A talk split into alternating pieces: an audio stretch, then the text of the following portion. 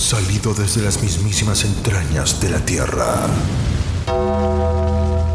donde ningún hombre se atrevió jamás a entrar. Escarbamos la historia de un fenómeno de la lucha libre.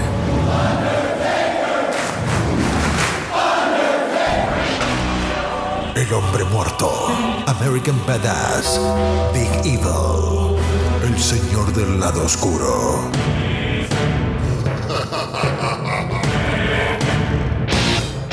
Podcast dedicado a la carrera de The Undertaker. La lucha libre en su máxima expresión. Todos de pie, porque llega su anfitrión, Mr. Alex. Esto es Taker Mania Podcast. Bienvenidos. Bienvenidos. Buenos días, buenas tardes, buenas noches. A la hora que usted esté escuchando este podcast, Taker Manía Podcast, tu podcast favorito en español de lucha libre, dedicada a la carrera del Undertaker. Ya ustedes me conocen, y si no, un placer. Mi nombre es Mr. Alex. Como en todo episodio, quiero comenzar a recomendarles que pasen y visiten nuestra tienda en línea a la siguiente dirección www.takermaniashop.com www.takermaniashop.com Allí tendrán acceso a toda nuestra mercancía. Tenemos desde stickers, hoodies, camisas para ella, para él y hasta para ella. Diferentes tazas para el cafecito o el té. Tenemos máscaras, toallas y mucho, mucho más. Abajo en la descripción del episodio les voy a poner el enlace para fácil acceso a la tienda. También, como todo episodio, tenemos que dar este disclaimer. Así que, dale play, Ramiro. El uso legítimo es una doctrina legal que promueve la libertad de expresión al permitir el uso sin licencia de obras protegidas por derechos de autor en determinadas circunstancias. La sección 107 de la Ley de Derechos de Autor de 1976 proporciona el marco legal para determinar si algo es un uso legítimo e identifica ciertos tipos de usos como críticas, comentarios, informes de noticias, enseñanza, becas e investigación, como ejemplos de actividades que pueden calificar como uso justo. Familia, hoy vamos a cambiar un poco la estructura del episodio. Tendremos la acción de campana a campana primero y a la última parte del episodio tendremos la autopsia. Continuando esta línea del tiempo de Mark Calloway antes de llegar a la WWF, en el pasado episodio nos quedamos en la lucha que tuvieron Kerry Von Erich contra el entonces campeón peso pesado de Texas de la USWA, The Punisher. Luego de este gran encuentro, resultando Von Erich como ganador, y nuevo campeón de la empresa, The Punisher continuó su rumbo en la promoción, luchando contra todo tipo de oponentes. Así como dice el título de este episodio, los enfrentó primero en USWA Texas antes que en la WWF. En este episodio tendremos dos luchas en donde The Punisher se mide a talentos que hoy día son leyendas y Hall of Famers y sus carreras se elevaron cuando llegaron a la WWF. Así que Vamos allá. Ladies and gentlemen. En el evento principal de Campana a Campana. Damas y caballeros, hemos llegado al evento principal de nuestro episodio de Campana a Campana. Relato de las luchas, grandes combates dentro de un ring, campos de batalla. Sientan la adrenalina y furor de parte del Undertaker. De campana a campana. El relato como si estuvieras en vivo. Prepara las palomitas, porque esta lucha comienza en 3, 2, 1. ¡A pelear!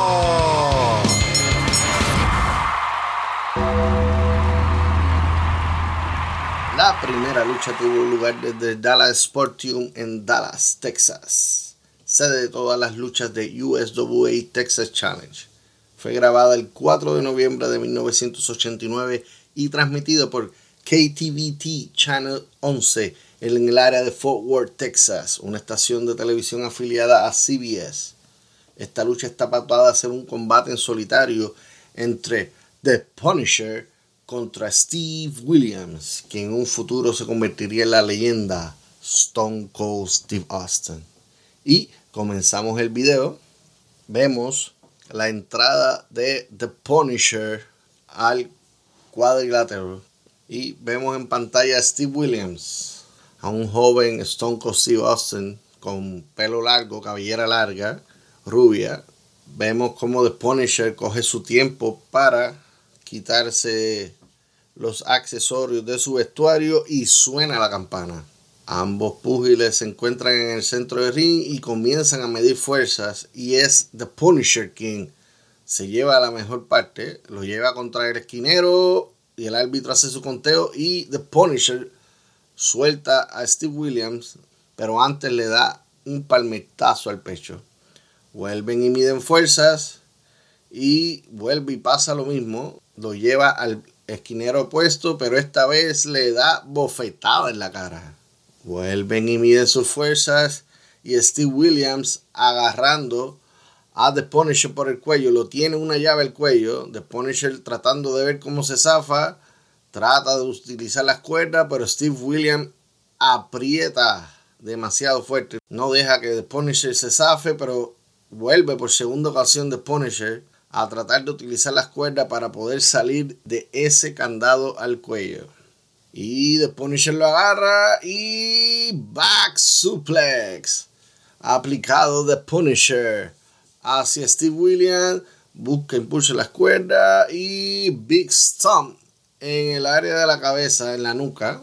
The Punisher agarra a Steve Williams, lo levanta y fuerte golpe al rostro. Lo agarra The Punisher, lo tira contra las cuerdas y super lazo vaquero volador. The Punisher busca impulso en las cuerdas y leg drop en el área de la cara.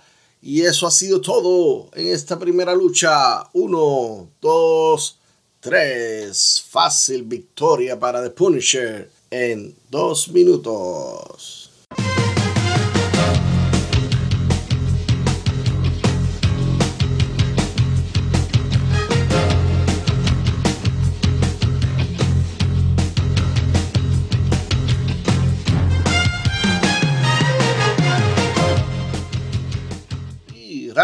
Pasamos a la segunda y última lucha de este episodio que también tuvo lugar desde el Dallas Sports en Dallas, Texas, sede de todas las luchas de USWA Texas Challenge.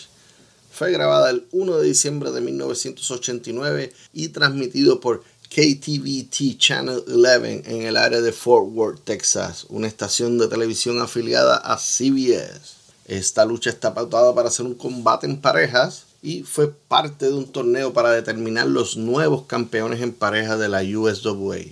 Específicamente este combate fue en la primera ronda del torneo entre Jeff Jarrett y Maniac Matt Byrne contra Shake Braddock y The Punisher. Y comenzamos el video y ya vemos a Matt Byrne y The Punisher en el centro del ring. Esta lucha comenzó rápido combinación de golpe, intercambio de golpe y The Punisher lo lleva al suelo.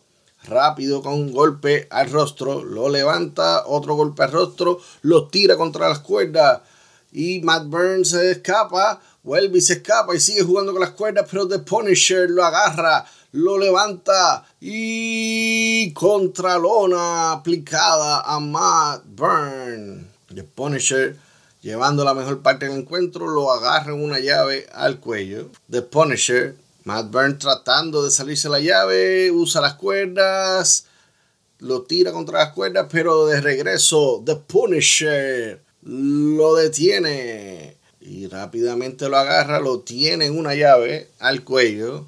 The Punisher, mientras Jeff Jarrett se encuentra esperando a ver si su pareja puede hacer el tag con él. El árbitro dice que se separen porque están en las cuerdas y intercambio de golpes, pero The Punisher sigue llevando la mejor parte, pero Matt Byrne le aplica suplex, back suplex a The Punisher y se logra zafar y codazo. The Punisher en el suelo mientras Matt Byrne le está aplicando una llave a la pierna The Punisher gritando del dolor, fuerte el castigo recibido por The Punisher en estos momentos. The Maniac Matt Byrne llevando la mejor parte del encuentro y sigue haciéndole presión a la pierna derecha de The Punisher y sigue torciéndole la pierna. The Punisher tratando de zafarse, pero no puede. Fuerte el castigo que está recibiendo, pero logra zafarse The Punisher de la llave. Y ahora es The Punisher que lo agarra en una llave al candado. Y este hace el tag y entra Shake Braddock.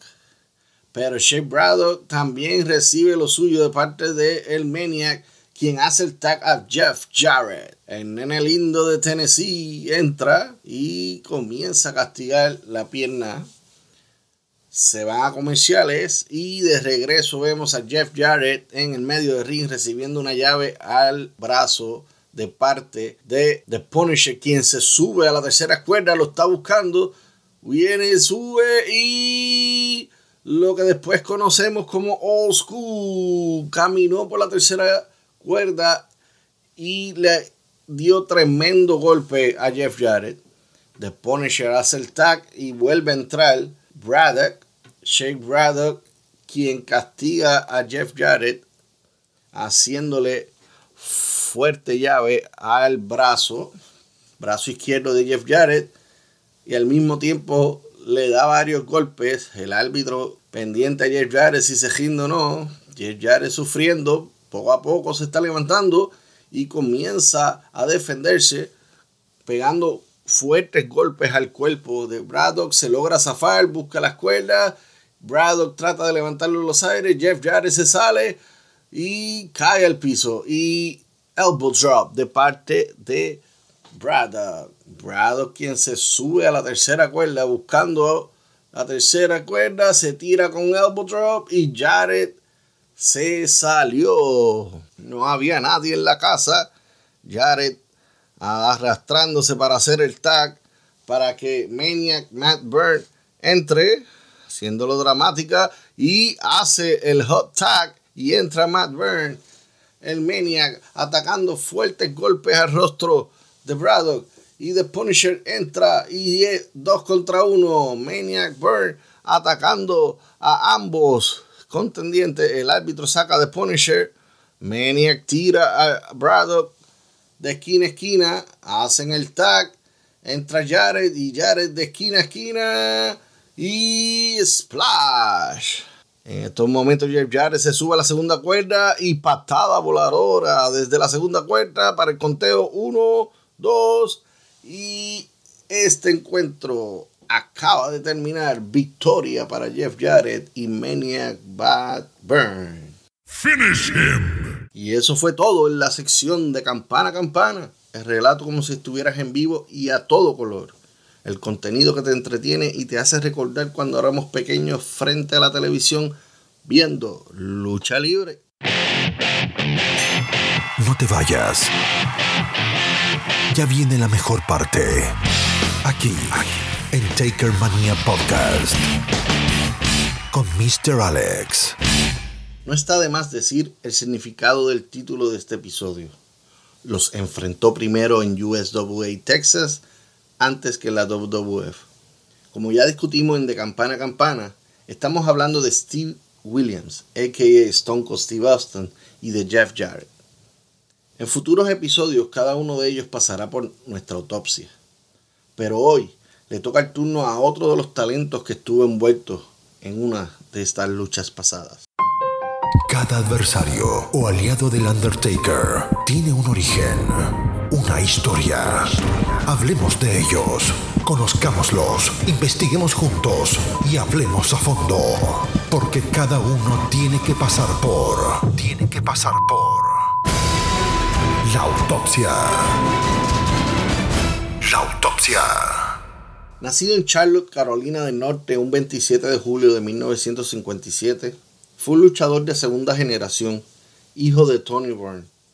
Su nombre de pila lo fue Matthew Wade Osborne, conocido profesionalmente como Matt Byrne, pero aún más conocido por ser el primer luchador en interpretar el gimmick de Doink the Clown.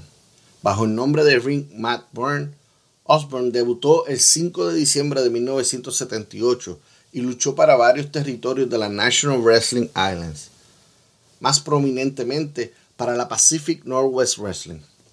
Comenzó participando en una serie de luchas en pareja junto a su padre, Tony Byrne, y juntos se enfrentaron a la pareja de Kurt Von Straight y Race Bannon, mientras que en sencillos luchó contra talentos como Ricky Hunter, Hiro Ota, Johnny Eagles, Héctor Guerrero, Buddy Rose, Barry Orton, Ron Starr, Dodge Savage, entre otros muchos más.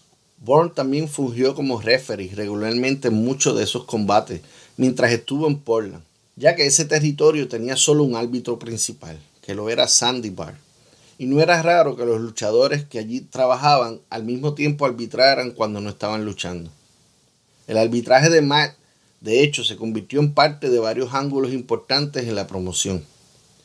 También hizo pequeñas giras por las promociones de NWA Big Time Wrestling California, NWA Big Time Wrestling Hawaii y Vancouver All Star Wrestling en Canadá.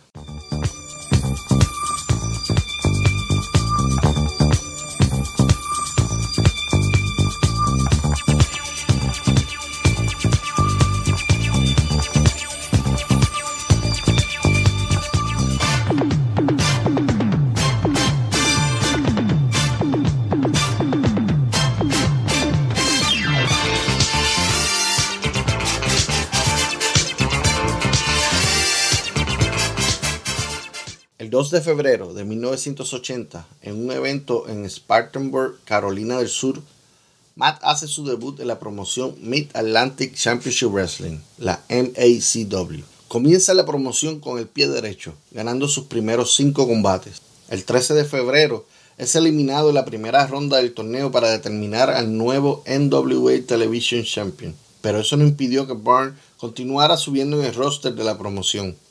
El 2 de junio de ese año, junto a Buzz Swire, lograron ganar la final del torneo para los títulos en pareja NWA Mid Atlantic. Sus oponentes lo fueron Iron Sheik y Jimmy Snuka. Este reinado fue de 118 días y lo defendieron en 31 ocasiones ante parejas como Brute Vernon and Sweetie Hansen, Dewey Robertson and Gene Lewis, Frankie Lane and Terry Shepherders, Bush Miller and Luke Williams, aka los Bushwalkers. Con estos últimos perdieron las correas el 28 de septiembre. And our opponents, this match one fall now with a 10 minute time limit. Our opponents, first from Oregon at 235 pounds, here is Matt Bourne. Matt Bourne. His opponent from Scotland, 232 pounds, here is rough Roddy Piper. Roddy Piper. One fall with a 10 minute time limit will have the action. Again, a ah, count of two. All right now. Referee Sonny Fargo really getting on Piper. Bourne is through the ropes. Out on the apron, and Piper's going to go right out after You know, I now. can really hate this guy very easily. He's going to slam him on the floor. Come on now. Leave him alone. Piper, leave him alone. And here comes Piper back into the ring now, trying, trying to drag Bourne in. He's got him by the hair. Will you leave him alone? All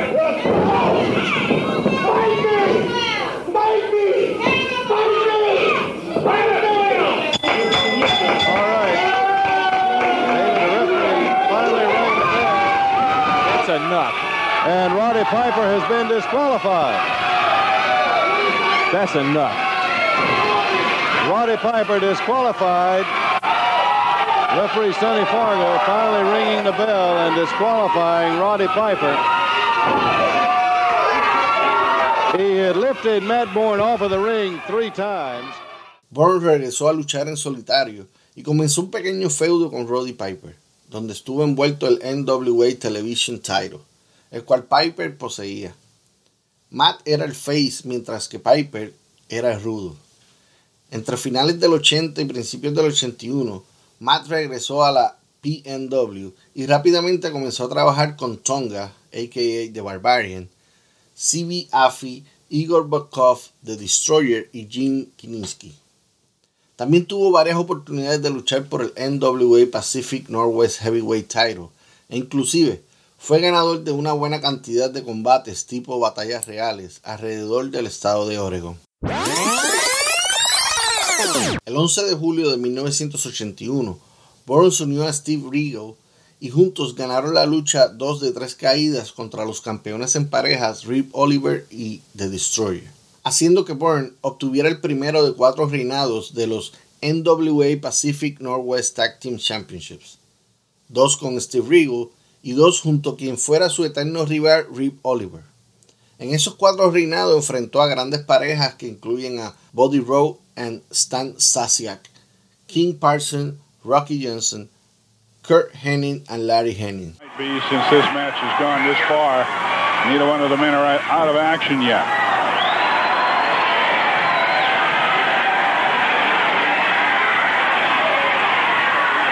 Rose has something. Rose has a, I think it's a chain. Rose has a chain wrapped around, that's got to be a three foot length of chain, something like that. Apparently there was a no DQ to this match that I didn't know about. He's got a chain in the ring, and he used it. Let's hold it here. Let's keep it here. Rose wants to go to bed, go to work on Bourne. The chain taken away. Antes de que Matt Byrne abandonara PNW, tuvo una serie de combates especiales contra Buddy Rose. Entre las luchas tuvieron estipulaciones especiales tales como Street Fight y No Disqualification Lumberjack.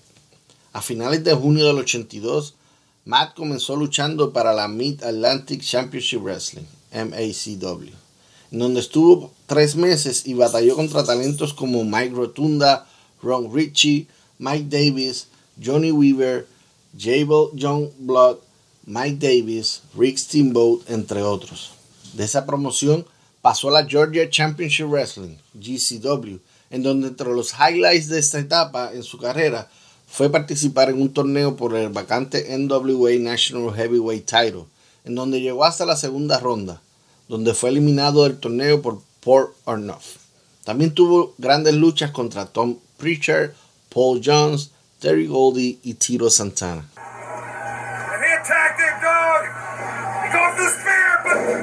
He went for the spear. Hacksaw Duggan speared the dog. Hacksaw speared the dog. Remember, this is no disqualification. DiBiase has picked up the foreign object and has put it in the glove. And DiBiase has just teed off on the dog. Boy, I can't believe it. The Junkyard Dog has just lost the Mid-South title and the Junkyard Dog by decree of the contract will be the man that is forced to leave Mid-South for 90 days. Pierce. I just don't know what to say about it. A finales de octubre llegó a Mid-South Wrestling, MCW, en donde se alió con Ted DiBiase y Jim Duggan como miembros del stable heel The Rat Pack. Rápidamente ganaron los Mid-South Tag Team Titles junto a DiBiase al ganarle a Mr. Olympia y The Junkyard Dog. Este reinado de 135 días tuvo grandes defensas contra parejas como Mike Shape and Mr. Olympia, Buddy Dandel and Tim Horner, The Fabulous Freebirds, Buddy Roberts and Terry Goldie, The Mongols, Mongoose Rex and Mondog Spot, Dusty Rowe and the Junkyard Dog, Andre the Giant and Tony Atlas, Chavo Guerrero and Dick Murdoch, hasta el 11 de marzo de 1983, cuando Mr. Wrestling número 2 y Tiger Conway Jr. le arrebataron los títulos. Luego en su carrera en solitario estuvo detrás de ganar el Mid-South North America Title, pero nunca pudo ganarlo. Entre abril y junio del 83, Matt regresó a la GCW y se juntó a Arn Anderson, y juntos formaron un fuerte equipo en pareja llamado Destruction Inc. Como dice su nombre, este dúo destruyó a toda aquella pareja que se le pusiera de frente en el ring en esta empresa. En el podcast The Arn Show, el propio Arn Anderson explica las razones por las cuales Matt Burns fue despedido de Georgia Championship Wrestling. Abajo les voy a dejar el enlace del clip para que vayan y lo escuchen. Luego de Georgia, Matt regresa a la PNW a continuar su carrera como luchador, donde estuvo en un periodo de año y medio. Tuvo varios intentos por el NWA Pacific Northwest Heavyweight Title y por los NWA Pacific Northwest Tag Team Titles, pero no fueron efectivos.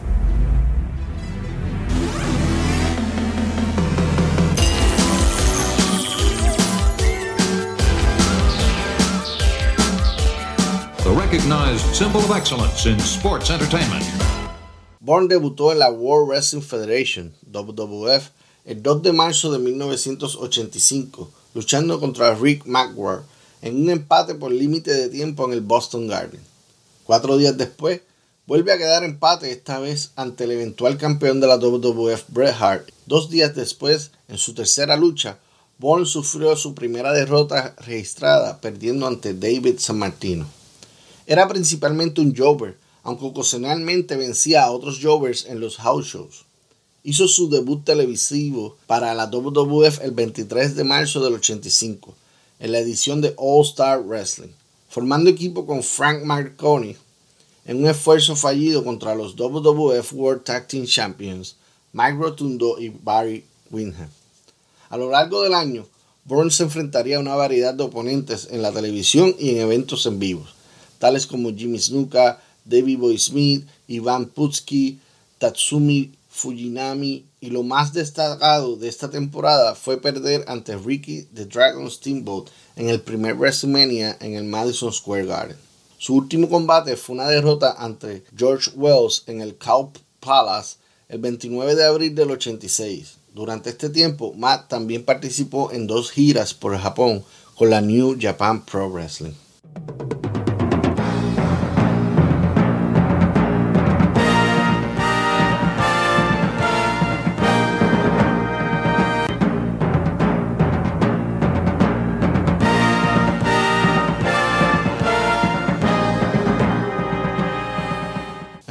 En mayo del 86, Bourne se unió a la World Class Championship Wrestling. En ese julio reformó su equipo de pareja junto a Boss Swagger, bajo la dirección de Percy Pringle III, a.k.a. Paul Bear. En el evento WCWA Labor Day Star Wars, el 1 de septiembre, el dúo gana un torneo para coronar a los nuevos y primeros campeones mundiales en pareja de la World Class, ganando en la final ante la pareja de Chris Adam y Lance Von Erich. Este reinado es un histórico para la promoción con 312 días, siendo también la pareja que más tiempo tuvo las correas. También ganó el WCWA Texas Heavyweight Title el 10 de noviembre de 1987 y dentro de sus defensas titulares, la más reconocida fue en el evento WCWA Christmas Star Wars contra The Iron Sheik. Dos meses después, el 26 de febrero del 88, pierde el máximo título de la promoción ante Terry Taylor. Le damos hacia el frente a la historia. Matt continúa teniendo giras en Japón, mientras que en la promoción tejana volvió a ganar los World Class World Tag Team Titles, esta vez junto a Jeff Jarrett, hasta el 4 de agosto de 1989.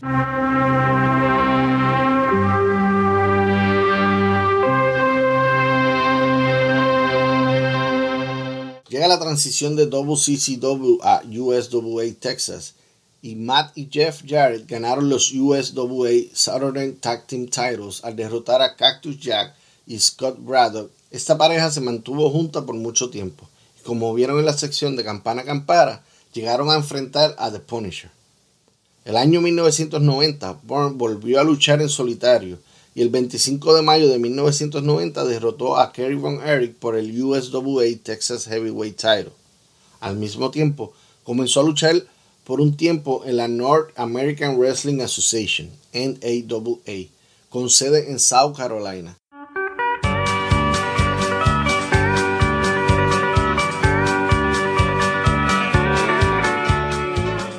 En 1991, Osborne firmó con la World Championship Wrestling, la WCW, y debutó como Big Josh, el gimmick de un amante de la naturaleza que bailaba con osos y era amigo de Tommy Rich. Debutó como un fanático que corría entre la multitud con un hacha para salvar a los babyface de los ataques de los villanos.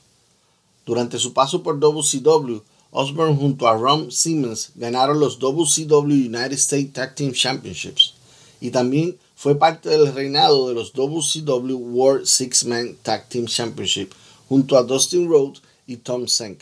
Bourne hizo su primera aparición en un pay-per-view para la WCW el 17 de mayo de 1992 en Wrestler War, donde derrotó a Richard Morton y continuó haciendo apariciones esporádicas en la televisión de WCW durante el verano del 92 antes de dejar la compañía en agosto.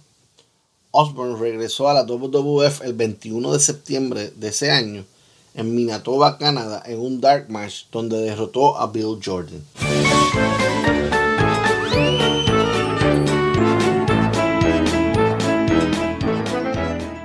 Bourne se convertiría un poco después en Doink the Clown, el gimmick del payaso villano que con frecuencia engañaba a los luchadores en el ringside, así como en los fanáticos.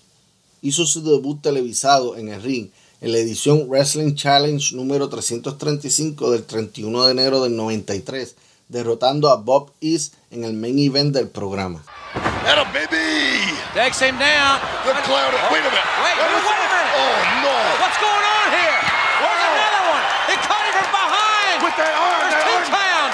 was loaded the last time they checked it. I'm slapping myself in the face. You know what this is? This is an illusion. There, no, it's not. There's two of them. Double doink. Double, two doinks. If one wasn't enough, oh my! There's things coming. The He back. broke it over his head. They've got all, that. They've got all kinds of How- things in that up. How does he do it? Look at this. This is one of the greatest tricks I've ever seen. Remember what Doink said about double vision? Oh. There's a battery laying in the ring. It was inside that that prosthesis or whatever it is. What a great illusion. An illusion. What are you That's not talking an about? illusion. I'm in a state of shock right now. There are two Doinks. You know, David Copperfield is responsible for this. He taught Poco después comenzó un feudo con Crush, que posteriormente resultó en una lucha en WrestleMania 9.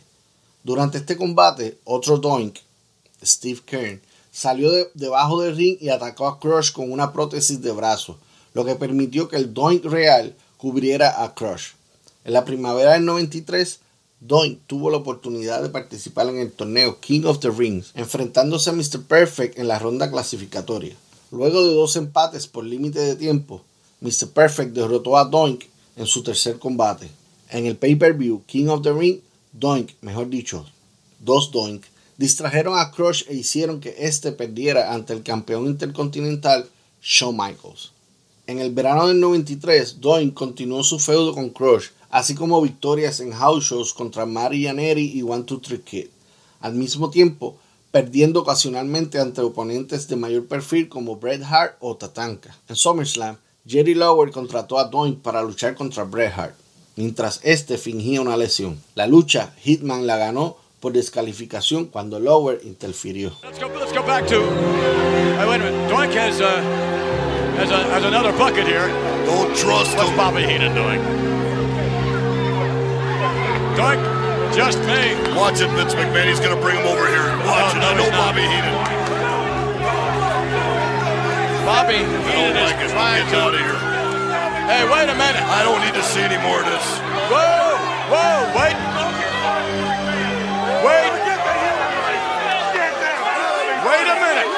No, See you later. Randy, don't, No, you. don't leave me. Go ahead. Uh, no, You need a. no, no, no. Doink. Oh, yes, yes, yes. Go that way. Go that way. Go that way.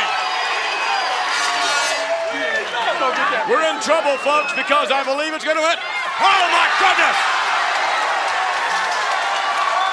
Can you believe that? That is unbelievable. Bobby the Brain has stepped in. Bobby the Brain is El 13 de septiembre del 93 en Monday Night Raw, Doink vertió un balde de agua sobre Bobby Heenan, marcando su cambio de heel a face. Poco después, Osborne fue despedido de la empresa por alegadamente uso de drogas. Su última aparición en televisión en la WWF fue en el episodio Monday Night Raw número 45, transmitido el 27 de diciembre del 93. WWF mantuvo el personaje de Doink the Clown, pero con otros luchadores.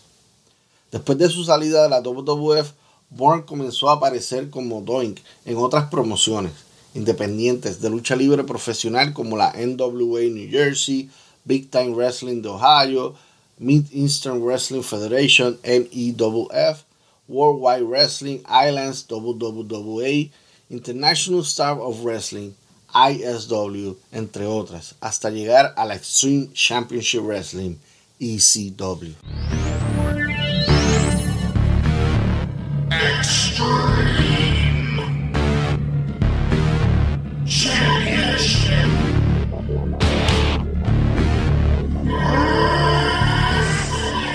Aún utilizando el gimmick de Doink, no fue muy bien recibido por los fanáticos, así que hizo algunos cambios al personaje, aunque continuó usando el traje de payaso sin la peluca, usando una cantidad mínima de pintura facial, además de dejarse crecer el cabello y la barba. Después de vencer a sus oponentes, los haría vestirse con trajes de payaso. Sin embargo, su permanencia en la empresa duró poco debido a problemas personales. Después de dejar la ECW, Osborne luchó en el circuito independiente para varias promociones, bajo el nombre Matt Byrne. Fast forward a su carrera, en el 2005 en Wrestling Reunion 2, Bourne participó en una lucha por equipo de 4 contra 4 junto a Andrew Martin, Steve Corino y The Masked Superstar. Sin embargo, su equipo perdió ante Dusty Rhodes, The Blue Mini, Tom Pritchard y D'Lo Brown. El 10 de diciembre del 2007, Osborne retomó el papel de Doink en el aniversario número 15 de Monday Night Raw, cuando participó en un Legends Battle Royal. A principios del 2010, Osborne reinventó el personaje de Doink para parecerse a la interpretación de Heath Ledger de Joker en The Dark Knight, apodando a la encarnación Reborn Again. El nuevo personaje debutó el 27 de marzo para ISPW New Jersey, cuando enfrentó a Dutch Mantel. El 8 de agosto de 2010, Bourne ganó el WBW Heavyweight Championship de la promoción Wrecking Ball Wrestling. Después de esto, Osborne continuó compitiendo de forma semi-regular alrededor de los Estados Unidos. Su última lucha registrada fue el 8 de junio del 2013 para la promoción House of Bricks Pro Wrestling, HOB. Desafortunadamente, Osborne fue encontrado muerto el 28 de junio del 2013 en su apartamento en Plano, Texas. Tenía 55 años al momento de su muerte aunque no se encontraron armas cerca de su cuerpo, la policía dijo que la muerte parecía accidental e iniciaron una investigación preventiva de homicidio. Más tarde se determinó que la causa de la muerte fue una sobredosis accidental de morfina e hidrococodona. También se reportó que él padecía de una enfermedad cardíaca que había sido un factor que contribuyó a su muerte. En junio del 2015 se presentó una demanda por homicidio culposo contra WWE alegando, y cito, WWE creó una cultura de violencia y sacrificio y el cerebro de Matt Osborne para su propio beneficio, lo que condujo a más enfermedades y lesiones, incluida la depresión y el abuso de drogas, que finalmente resultó en su prematura muerte. El abogado de la WWE, Jerry McDevitt, dijo que la demanda no tenía mérito y culpó a los abogados demandantes por aprovecharse de las familias involucradas. La demanda fue presentada por la madre de dos de los cuatro hijos de Osborne y fue mitigada por el abogado Constantin Kairos, quien ha estado involucrado en una serie de otras demandas en contra de la WWE. La demanda fue desestimada por la juez federal del distrito, Vanessa Lynn Bryan, quien dictaminó que no demostraron que su muerte estuviera relacionada con una encefalopatía traumática crónica.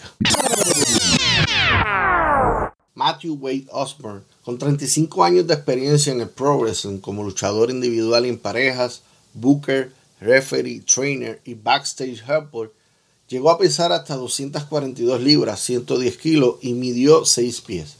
Con un total de luchas de 2052 en su carrera, de las cuales 51% fueron victorias, 37% fueron derrotas y un 12% terminaron como empate o no contes. Estuvo en la lista PWI 506 años consecutivos, del 1991 al 1996. Ring Around the Northwest Newsletter le otorgó el premio Luchador del Año en 1996 y Tag Team of the Year junto a Bruce Brain en 1997. Breaking Ball Wrestling le otorgó el premio Comeback of the Year en el 2011 y Superestrella del Año Actualmente es parte de dos salones de la fama, el Texas Wrestling Hall of Fame clase de 2011 y el New England Pro Wrestling Hall of Fame clase de 2014. Tuvo varios títulos tanto en solitario como en pareja, en los cuales se destacan cuatro veces NWA Pacific Northwest Tag Team Champion, dos veces World Class World Tag Team Champion, dos veces USWA Tag Team Champion, una vez NWA Mid Atlantic Tag Team Champion, una vez NWA Pacific Northwest Heavyweight Champion, una vez Mid South Tag Team Champion, una vez WCWA Texas Heavyweight Champion, una vez USWA Texas Heavyweight Champion, una vez WCW World Six Man Tag Team Champion, una vez WCW United States Tag Team Champion, entre otros más. Su movida final, cuando, cuando tenía el personaje de Doing the Clown, era la Stomper Puller, que era una Boston Crab invertida, y la Whoopi Cushion, que era un Sit Senton. Como Big Josh o Matt Byrne, su movida final era la Breathing German Suplex y también la Northern Exposer, que era un Sit Senton también. Sus movimientos característicos era la Northern Light Suplex. Tuvo diferentes nombres de luchador, adicional a Matt Byrne, Maniac, tenía Big Josh, Doing the Clown y Born Again.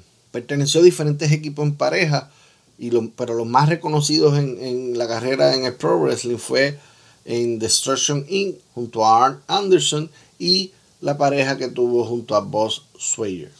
Perteneció a diferentes stables, perteneció a Rat Pack, perteneció a Legend of Doom de la NWA, a House of Unburning Establishment y Brad Dog Family. En su carrera tuvo cinco manejadores, Paul Ellering, Oliver Humperdinck, Abu Skandar Akbar y Percy Pringles. Fue entrenado por su padre Tony Bourne y Sandy Barr y él fue entrenador de varios luchadores tales como Justin Poser, Bull James, Troy Lords, Brian O, Josh Wilcox y Tony Cosina. En luchas en relación a Mark Calloway tuvieron una lucha y fue la lucha discutida en este episodio y fue victoria para el equipo de Bourne. Hemos llegado al final de este episodio, no sin antes dar gracias a todos por escuchar el podcast. Ya saben, pueden ir y visitarnos a nuestro website www.takermaniapod.com y allí tienen acceso a todo nuestro contenido. Como les dije al principio del episodio, les exhorto a que pasen y visiten nuestra tienda en línea a la siguiente dirección www.takermaniashop.com.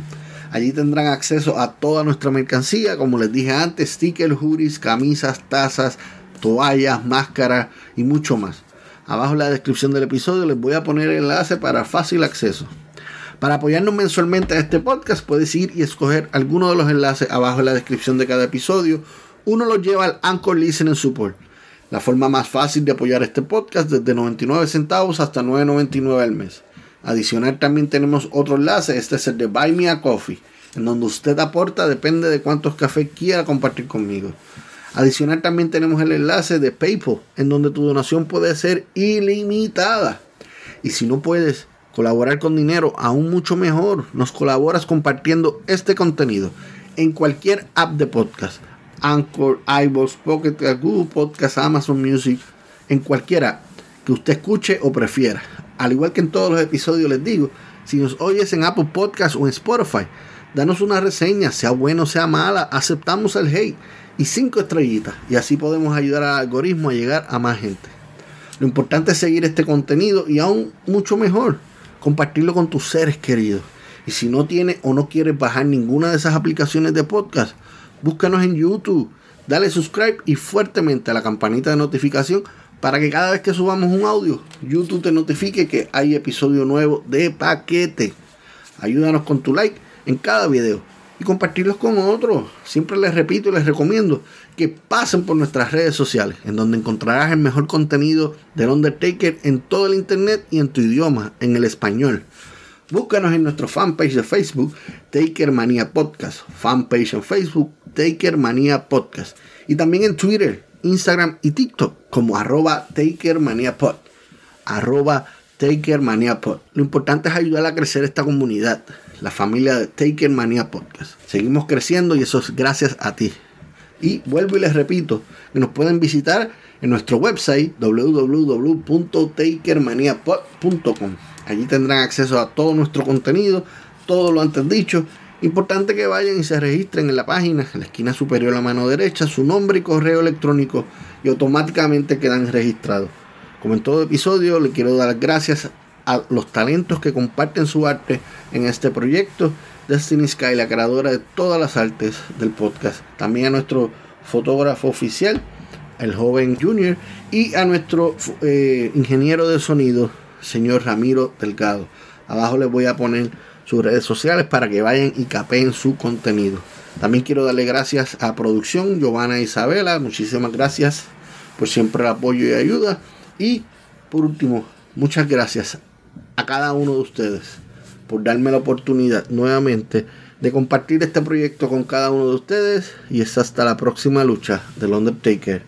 Rest in peace. Resististe, aguantaste, llegaste al final. No olvides seguirnos en nuestras redes sociales. Encuéntranos en Instagram y Twitter como arroba TakerManiaPod. Nos reencontramos en el próximo episodio para seguir escarbando la historia del fenómeno de la lucha libre. El hombre muerto, American Badass, Big Evil, el señor del lado oscuro. Hasta aquí fue Taker Mania Podcast con Mr. Alex. Solo nos queda por decirles. Rest in peace.